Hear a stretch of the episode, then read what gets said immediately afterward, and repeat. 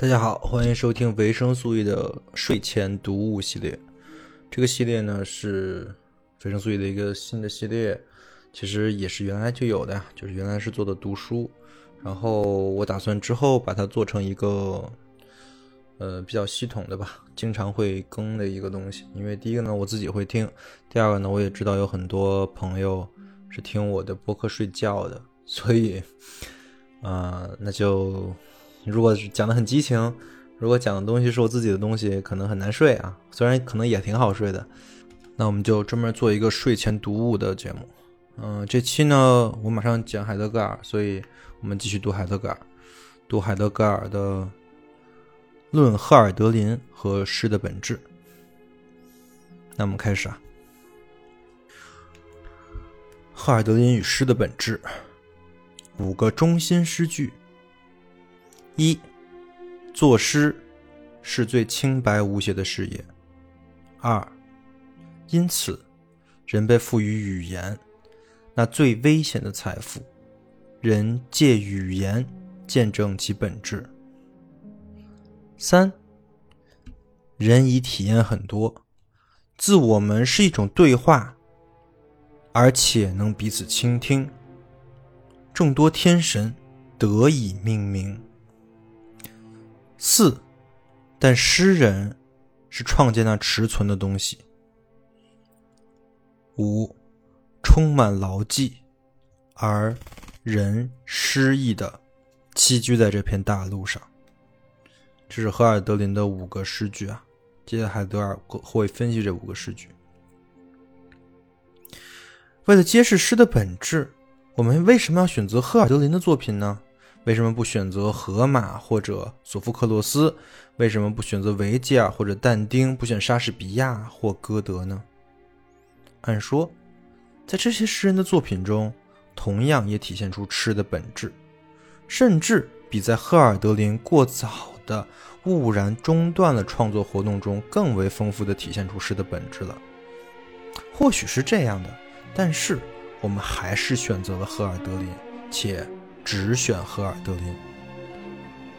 然而，在那唯一的一位诗人那里，我们竟能解读出诗的普遍本质吗？普遍意味着有广泛的适合性，但我们唯有在一种比较考察中，才能获得这种普遍。为此目的，我们就要罗列出诗和诗的种类的最大可能的丰富多样性，而赫尔德林的诗，无非是这。诗与许多诗的种类的一种而已。这样的话，赫尔德林的诗就绝对不足以单独的充当规定诗之本质的尺规了。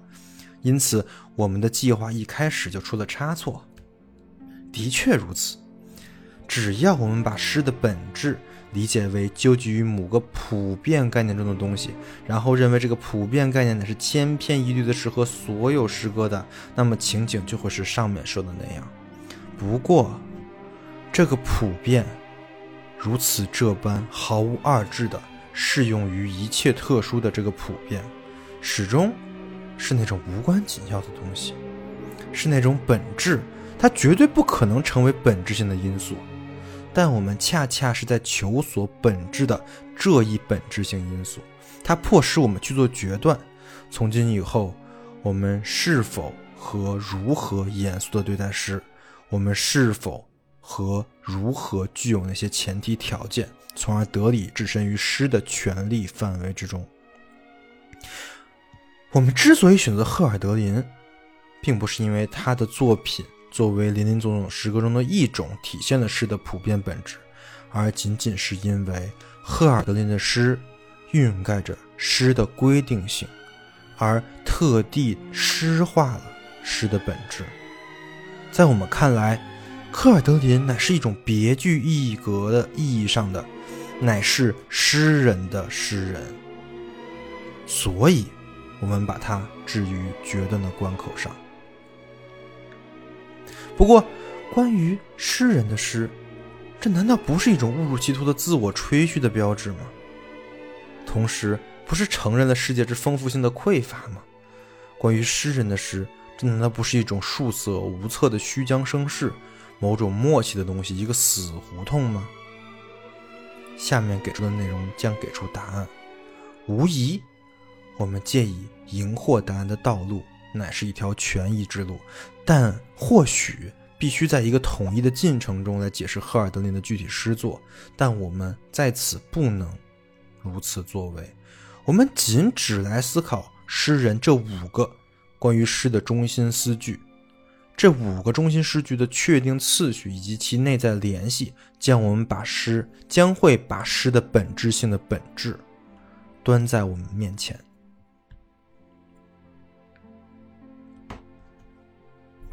一，在一七九九年一月致母亲的一封信中，赫尔德林提到，作诗是最清白无邪的事业。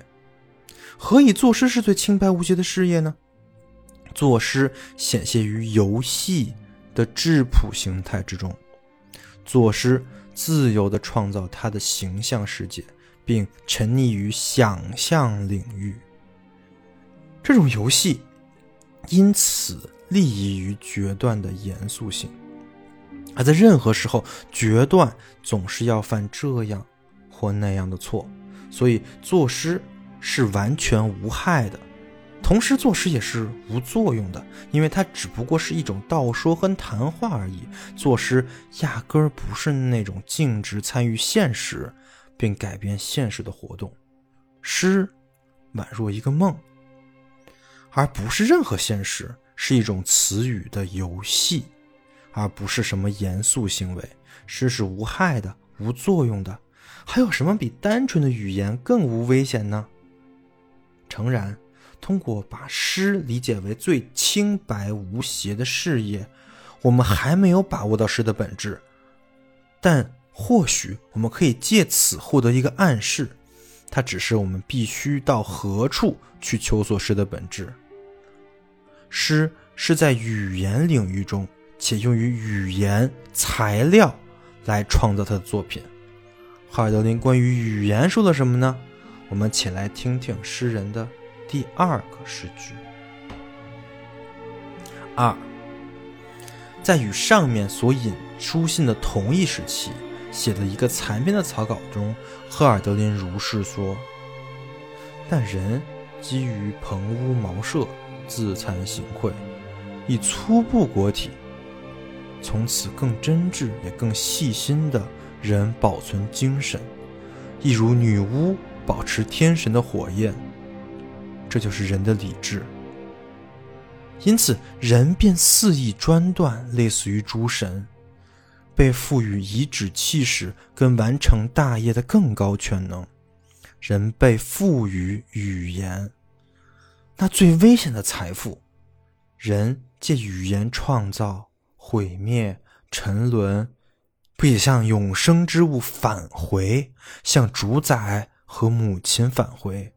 人。借语言见证其本质，人已受惠于你，领教于你最神性的东西，那守护一切的爱。语言既是最清白无邪事业的领域，又是最危险的财富，两者如何结合在一起呢？我们先压下这个问题，来沉思以下三个先行的问题：一。语言是谁的财富？二，何以语言是最危险的财富？三，在何种意义上，语言竟是一种财富？我们首先要注意关呃注意这句关于语言的诗句的出处，这是在一首诗的草稿中的。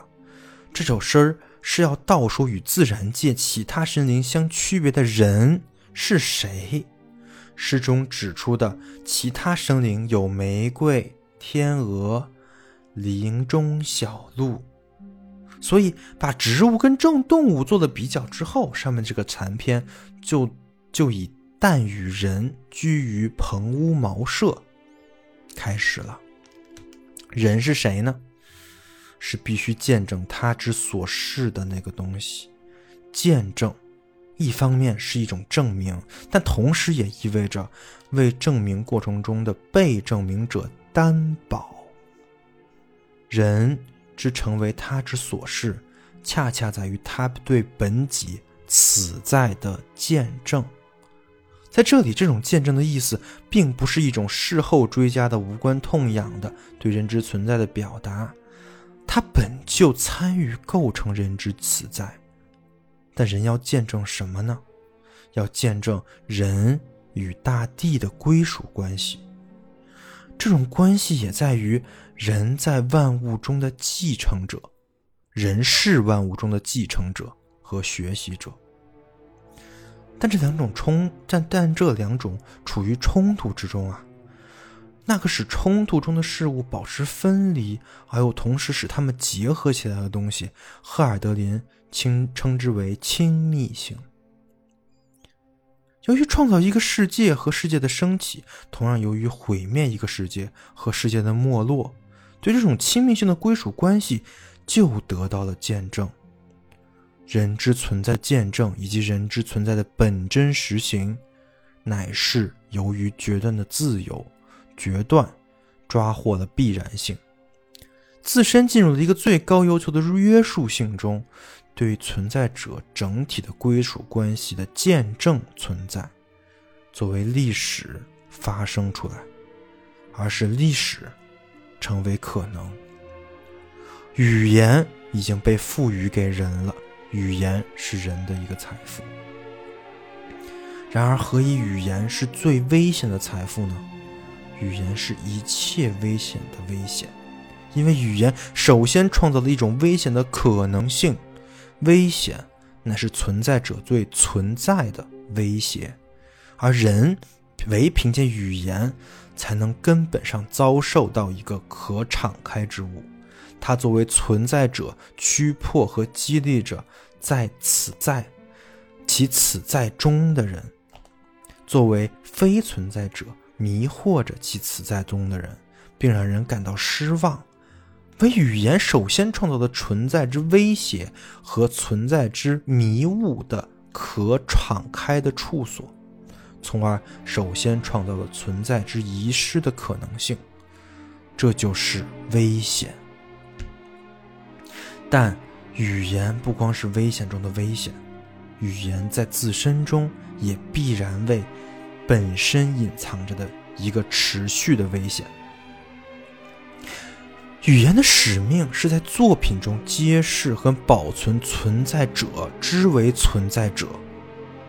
在语言中最纯洁的东西跟最隐晦的东西，与混沌不堪与粗俗平庸的东西。同样的大乎词语，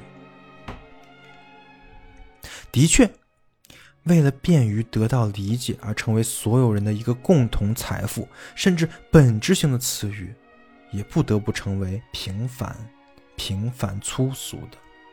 而有鉴于此，赫尔德林在另外一个残篇中写道：“你向神灵诉说，但你全部，但你们全都忘了一点。”出生果实往往不属于一个终有一死的人，而是属于诸神的。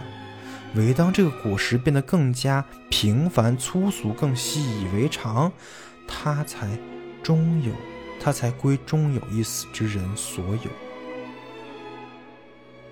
纯洁的也罢，粗俗的也罢，一概是被道说出来的东西。因此，词语之为词语。绝不直接为它是不是一个本质性的词语，亦或是一个幻觉提供保证。相反，一个本质性的词语所具有的质朴性，看起来无异于一个非本质性的词语。而且从另一方面来看，其盛装给出的本质性假象的东西，无非是一种悬空的阔谈，人云亦云。这样，语言。必然不断进入一种为他自身所见证的假象中，从而危及他最本真的东西，即真正的道说。但是，这种危险的财富，在何种意义上是人的一种财富呢？语言乃是人的所有物，人支配语言。用以传达各种经验、决定和情绪。语言被用作理解的工具，作为适用于理解的工具。语言是一种财富。不过，语言之本质并不仅仅在于它成为理解的工具。这一规定全然没有接触着语言的真正本质，而是指出了语言之本质的一个结果而已。语言不只是人拥有的众多工具之一，相反，唯语言才提供出一种置身于存在者之敞开状态中间的可能性。唯语言处，才有世界。这话说的，在是唯。有语言的地方，才永远有变化的关于决断和劳作，关于活动和责任的领域，也才有关于专大和喧嚣、沉沦跟混乱的领域。唯在世界运作的地方，才有历史。在一种更原始的意义上，语言是一种财富，语言足以担保，也就是说，语言。保证了人作为历史性的人而存在的可能性。语言不是一个可支配的工具，而是那种拥有人之存在的最高可能性的本有世界 （in Hagness）。为了完全，为了真正理解诗的活动的领域，而从而真正理解诗本身，我们必须首先已经确定于这种语言的本质。那么语言是如何发生的呢？要为这个答案，要为这个问题获寻答案，我们需要考虑赫尔德林的第三个诗句。三，我们在一首未完成的诗歌的一个又长又乱的草稿中碰到了这个诗句。这个诗句的开头是“你永远不相信的和解者”。诗是这么说的：“人已体验许多。”自我们是一种对话，并且能彼此倾听，众多天神得以命名。我们先从这几个诗行啊诗行中挑出直接相关于我们上面讨论内容的一句话：自我们是一种对话，我们人是一种对话。人之存在基建于语言，而语言。从根本上为发生于对话中。可是，对话不仅仅是语言实行的一种方式，而乌宁说，只有通过对话，语言才是本质性的。我们通常所谓的语言，即词汇和词语结合规则的总体，无非是语言的一个表层而已。那么，什么叫对话呢？显然，总是彼此谈论某物，同时谈论或说话是彼此通达的中介。不过，赫尔德林却说，自我们是一种对话，并且能彼此倾听。能听，不光是彼此谈论的一个结果，相反，倒是彼此谈论的前提。但甚至能听本身就已经以词语的可能性为归一了。并且需要这种可能性，能听和能说是同样原始的。我们是一种对话，这同时始终意味着我们是一种对话。而一种对话的统一性就在于，在本质性的词语中，单一和同一的东西总是可敞开的。我们对此获得了一致，我们据此而成为统一的，因而。真正是我们本身，对话其统一性，承荷着我们的此在。但是赫尔德林并没有直径说我们是一种对话，倒是说自我们是一种对话。在人之语言能力出现跟运作之处，还不是立即就有了语言的本质性实践——对话。从何时起，我们是一种对话呢？哪里有一种对话？本质性的词语就必定总是关联于单一和同一的东西。倘若没有这种关联，也就不可能有争执性的对话。但是，单一跟统一的东西围在一个持存和持续着的光照中，才能昭然若见。唯当持守和当前显现之际，持续状态和持和持存才达乎显露。而这又发生于那个瞬间，即时间在其延展中开启自身的那个瞬间。自从人进入某个持存者的当前之后，他就可能遭受到可变之物到来和消逝之物，因为唯有可持守者才是可变的。只有在牵扯着的，只有在撕扯着的时间被撕裂为当前、过去和未来之后，才有统一于某个持存者的可能性。自从时间是他所示的时间以来，我们就是一种对话。自从时间出现便达乎持存，我们就历史性的存在。两者，一种对话和历史性的存在，是同样古老的，是共属一体的，是同一个东西。自我们是一种对话，人已体验很多。诸神中有许多受到了命名。自从语言真正作为对话发生，诸神便达乎此语，一个事件便显现出来。但又必须看到，诸神的出现跟世界的显现，并不单单是语言之发生的一个结果，它们跟语言。是同时发生的，并且情景恰恰是我们本身所示的本真对话，就存在于诸神之命名跟世界之词语生成中。然而，唯当诸神本身与我们招呼，并使我们置于他们要求之下时，诸神才能答复词语。命名诸神的词语，始终是对这种要求的。回答，这种回答每每圆出一种天命的责任。由于诸神把我们的此在引向语言，我们才腾挪至决断领域，去决断我们是否应答着诸神，或者我们是否拒绝着诸神。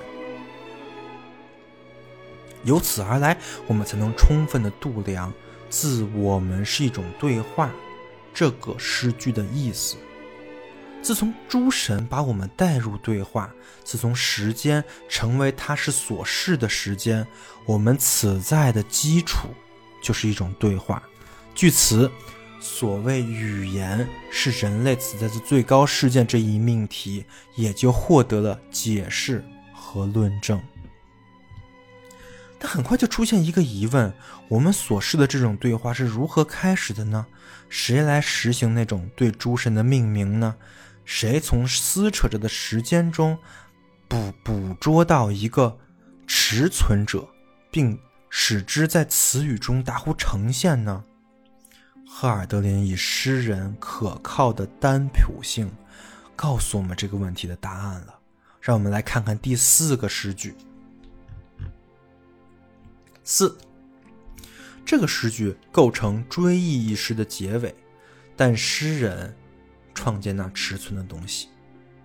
凭借这个诗句，就有一道光线进入我们关于诗之本质的问题之中了。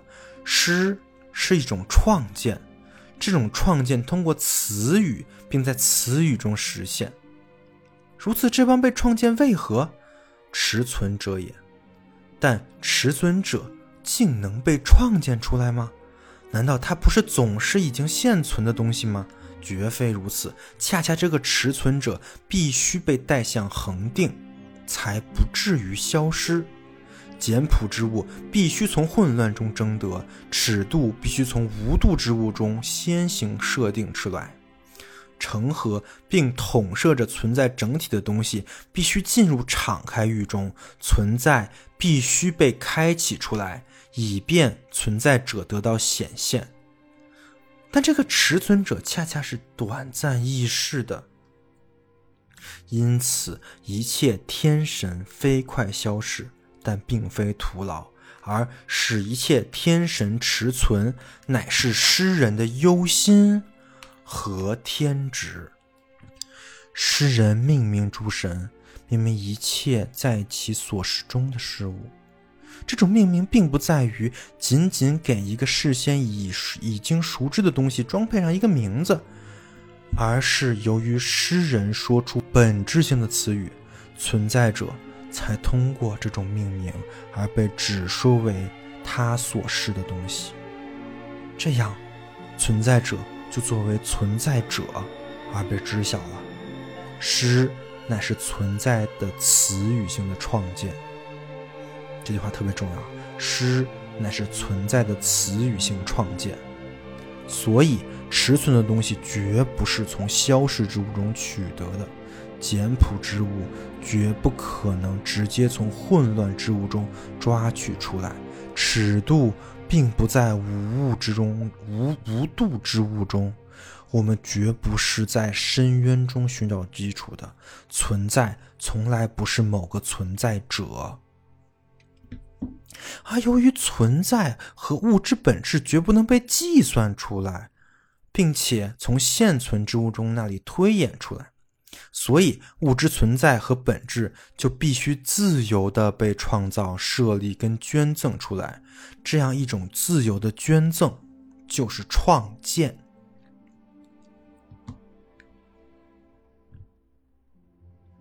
然而，由于诸神原始的受到这一命名，物质本质得以达乎此语，而物借此。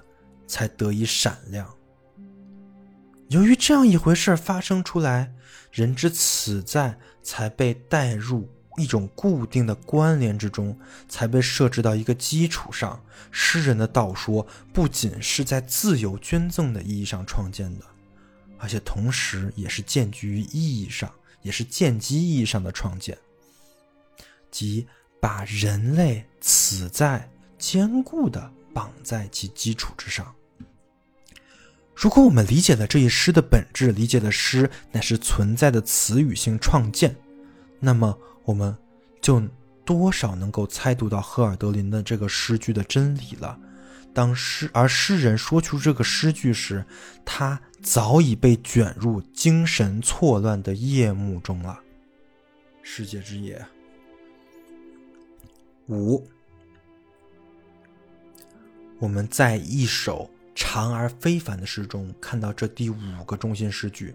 这首诗的开头是：“在可在可爱的蓝色中闪烁着教堂的金属尖顶。”而在这首诗中，赫尔德林写道：“充满牢记，而人诗意的栖居于这片大地之上。”人的所作所为是人自己劳神费力的成果和报偿。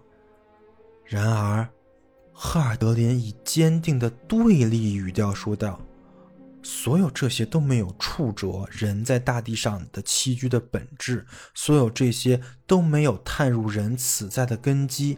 人类此在在其根基上就是失意的。”但现在我们所理解的诗，是对诸神之物之本质有所创建的命名。诗意的栖居意意思是说，置身于诸神的当前之中，并且是到物之本质切近的震颤。此在在其根基上，诗意的存在，这同时也表示此在作为创被创建的此在，绝不是一种牢记。而是一种捐赠。诗不只是此在的一种附带装饰，不只是一种临时、短时的热情或一种激情和消遣。诗是历史的孕育的基础，因而也不只是一种文化现象，更不是一种文化的灵魂的单纯表达。我们的此在。在根基上是失意的，这句话终究也不可能意味着此在根本上只是一种无害的游戏。但赫尔德林不是在啊，不是在我们所出所出引的诗句中把诗称之为最清白无瑕的事业吗？这又如何与我们现在所阐发的诗之本质合拍呢？于是我们就返回到我们弃之不理的问题上了。我们现在要回答那个问题，试图借此试图也概略的把诗跟诗人的本质带到了我们的心灵面前。首先，我们已经得出诗的活动领域是语言，因此诗的本质必得从语言之本质那里获得理解。然后我们清晰地看到，诗乃是对存在跟万物本质的创建性命名，绝不是任意的道说，而是那种首先让万物敞开域的道说。我们进而就在日常语言的沉沦和处理，呃，在日我们进而在日常语言中沉沦和处理所有这些事物。所以，诗从来不是把语言当做一种现成的材料来接受，相反，诗本身才使语言得以可能。诗乃是一种历史性民族的原语言。这样，我们就不得不反过来，要从诗的本质那里理解语言的本质了。人类此在的根基是作为语言之本真发生的对话，而语言是作为存在之创建的诗。可是语言却是最危险的财富，所以诗才是最危险的活动。但同时，诗又是最清白无邪的事业。实际上。唯当我们把这两个规定合为一起来思考之际，我们才理解了诗的全部本质。但是，诗真的是最危险的活动吗？在启程的最后一次法国浪漫前不久致友人的一封书信中，赫尔德林是这么写的：“哦，朋友，世界展现在我面前，其明亮和庄严胜于往常。”无论它怎样发生，我都乐意，哪怕我在夏日。古老的神圣天赋用镇静的手从红云中撼动赐福的雷霆，因为我在神那里看到一切中这个标志最合我意。从前我能欢呼，我能欢呼关于我们周森遭际的一个新真理，一个好观点。现在我却担心，我最终不能胜任，就像。古老的坦塔罗斯，他从诸神那里获得的远远超过了他能消化的。诗人遭受到神的闪现，赫尔德林有一首诗歌道出了这一点。我们把这首诗歌视为诗之本质中最纯粹的诗。它的开头是：如当节日的时候，一个行走的农夫望向早晨的田野。诗的最后一节写道：“而我们诗人，当以赤裸的头颅，迎承神的狂暴雷霆，用自己的手去抓住天赋的光芒，抓住天赋本身，把民众庇护，在诗在歌中，让他们享获天国的赠礼。”而在一年后，当赫尔德林因患精神病回到母亲家里时，他写信给同一个朋友，回忆他在法国逗留期间的情景：强大的元素、天国之火和人类的宁静，人类在自然中的生命，以及他们的局限和自足，始终占领了我的心灵。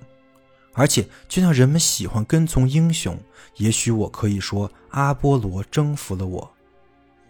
太大太大的太阳使诗人置于黑暗中了。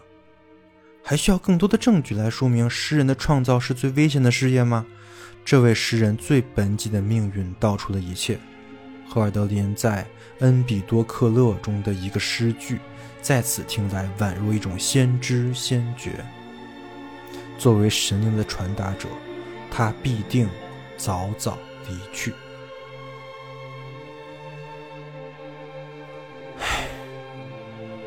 然而，诗是最清白无邪的事业。赫尔德林在一封信中这样写道：“不光是为了顾惜母亲，而是因为他自己知道这一无害的外观属于诗的本质，就像山谷属于山脉。因为如果诗人不是被抛出日常习惯和其用其事业的无危害性的外表来防止这种日常习惯的话，诗人又如何去从事跟保持这一最危险的活动呢？”诗看起来像是一种游戏，实则不然。虽然游戏把人们带到一起，但在其中，每个人恰恰都把自身忘记了；而相反，在诗中，人被聚焦在他此在的根基上，人在其中达乎安宁。当然不是达乎无所作为、空无心思的假宁静，而是达乎那种无限的安宁。在这种安宁中，一切力量和关联都是活跃的。诗给人非现实和梦幻的假象，似乎诗是与我们十分亲切、熟稔的、触手可及的喧嚣现实相对立的，实则不然。相反，诗诗人所道说和采纳的，就是现实的东西。恩比多克勒中，潘多亚对于其女友的明晰认识而承认了这一点。他要亲身去存在，这就是生活，而我们其他人都是生活的梦幻。所以，诗的本质貌似浮动于其外观的固有假象上，而实则早早可定。其实，诗本身在本质上就是创建。创建意味着牢固的根基。虽然任何创建都摆脱不了是一种自由的赠礼，而且赫尔德林也也听说是让诗诗人像燕子一样自由，但这种自由并不是毫无拘束的肆意妄为跟顽固执拗的一己的愿望，而是最高的必然性。自由是一种必然性。作为存在之创建，诗有双重的约束。关照这一最内在的法则，我们才能完全把握到诗的本质。作诗是对诸神的原始命名，然而唯当诸神本身为我们带来语言之际，诗意的词语才具有它命名的力量。那么，诸神是怎么说话的呢？自古以来，诸神的语言就是暗示。诗人之道说是对这种暗示的截获，以便把这种暗示进一步暗示给诗人的民众。这种对暗示的截获是一种接受，但同时也是一种新的给予，因为诗人在最初的标志中也已经看到完成了的东西，并且勇敢的把他这一所观看到的东西置于他的词语中，以便。把尚未实现出来的东西先行道说出来，所以大胆的精灵宛若鹰隼，穿越狂风暴雨，预言着他未来诸神的消息。存在之创建维系着，维系于诸神的暗示，而同时诗意的词语只是对民族之音的解释。赫尔德林以此来命名那些道说，在这些道说中，一个民族记挂着它与存在者整体的归属关系，但这种声音常常沉寂下来，常常在自身中变得虚弱不堪。这种声音毕竟也不能自发的道说本真，而是需要对他们做出解释的人。赫尔德林的一首题为《民族之音》的诗歌有两个版本流传于世，主要是最后几节诗有所不同，但不同之处恰巧是相互补充的。第一个版本的末节如下：因为民族之音多么虔诚，为了热爱天神，我尊重这宁静的声音，但为天神跟人类的缘故。但愿这声音不会总是安于宁静。第二个版本的末段是，并且道说确实美好，因为他们是对至高者的回忆，但神圣的道说也需要解释。这样，诗的本质就被嵌入到诸神之暗示和民族之音的相互追求的法则中了。诗人本身处于诸神与民族之间，诗人是被抛出在外者，被抛入那个之间，即诸神与人类之间。但只有，并且首先在这个之间中。才能决定人是谁，以及人把他的此在安居于何处。人诗意的栖居在这片大地上。赫尔德林不断的且越来越确实的，出于飞扬涌现的丰富形象，且越来越质朴的，把他的诗意的词语贡献给这一中间领域了。这就促使我们说，赫尔德林乃是诗人的诗人。我们现在还能认为赫尔德林是由于缺乏世界丰富性而卷入一种空洞的、过分张扬的自我吹嘘中了吗？亦或是我们认识到赫尔德林这位诗人处于一种过度的窘迫而失意的思入存在之根基和中心之处？那首后期的诗歌在可爱的蓝色蓝色中闪耀着，关于俄狄浦斯的诗句正贴切于赫尔德林本人。俄狄浦斯王有一只眼，或许已太多。赫尔德林诗意的表达了诗之本质，但并非在永恒有效的概念意义上的表达。这一诗之本质。属于某个特定时代，但并不是一味的相应于这个已经存在的时代。相反，由于赫尔德林重新创建了诗之本质，他因此才规定了一个新时代。这是一个逃遁了诸神和正在到来的神的时代。这是一个贫困的时代，因为它处于一个双重的匮乏跟双重的不知中。在已逃遁的诸神之不在和正在到来的诸神之上位中，赫尔德林所创建的诗之本质具有最高程度上的历史性，因为它先行占有了一个历史性的时代，而作为历史性的本质，它是唯一本质性的本质。这个时代是个贫困的时代，因此这个时代的诗人。是极其富有的，诗人是如此富有，以至于他往往倦于对存在者之思想和到来者之期后，只是想沉睡于这种表面的空虚中。然而，诗人坚持在这黑夜的虚无之中，由于诗人如此这般独自保持他在对他的使命的极度孤立中，他就代表性的。因而，因此，真正的为他的民族谋求真理。那首题为《面包和美酒》的哀歌的第七节，昭示出了这一节。在这节诗中，诗人诗意的道说了我们在此只能对之做思想上剖析的东西。可是，朋友，我们来得太迟，虽然诸神尚存。却超拔于顶端云霄，在另一世界中，他们在那里无休无止的运作，似乎很少关注我们生存与否。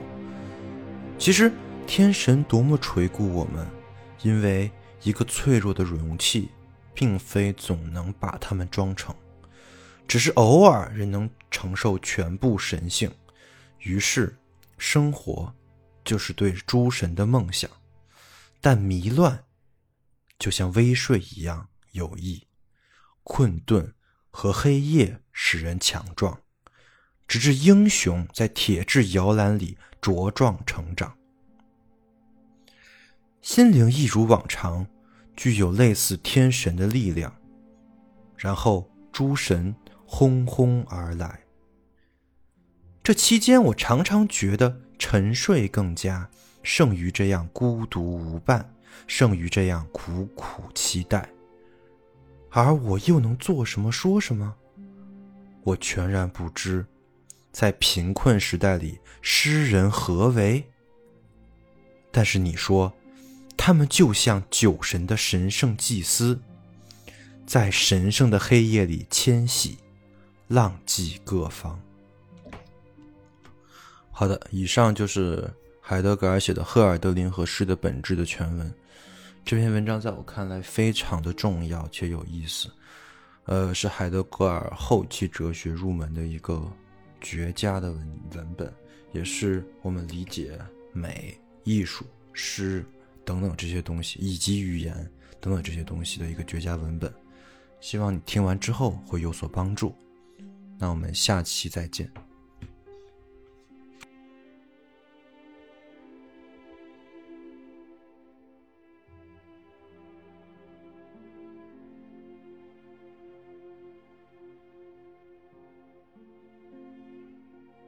维生素 E 是一款完全免费的知识分享播客计划。目前，维生素 E 已有了自己的社群，跟除播客外的各类实践项目。社群跟项目的通知均在 Telegram 频道。如果您对播客内容感兴趣，希望获得维生素 E 的书单以及阅读相关拓展资料，或者希望参与维生素 E 的实践项目，与其他听众一起讨论，欢迎点击 Show Notes 里的群组连接，关注频道，或者添加维生素 E 小助手微信，发送对应暗号获取相关信息。此外，如果认为本期播客内容对您有所帮助，欢迎转发到各大互联网平台。感谢您的支持，让我们一起重构互联网生活形式，期待您的加入。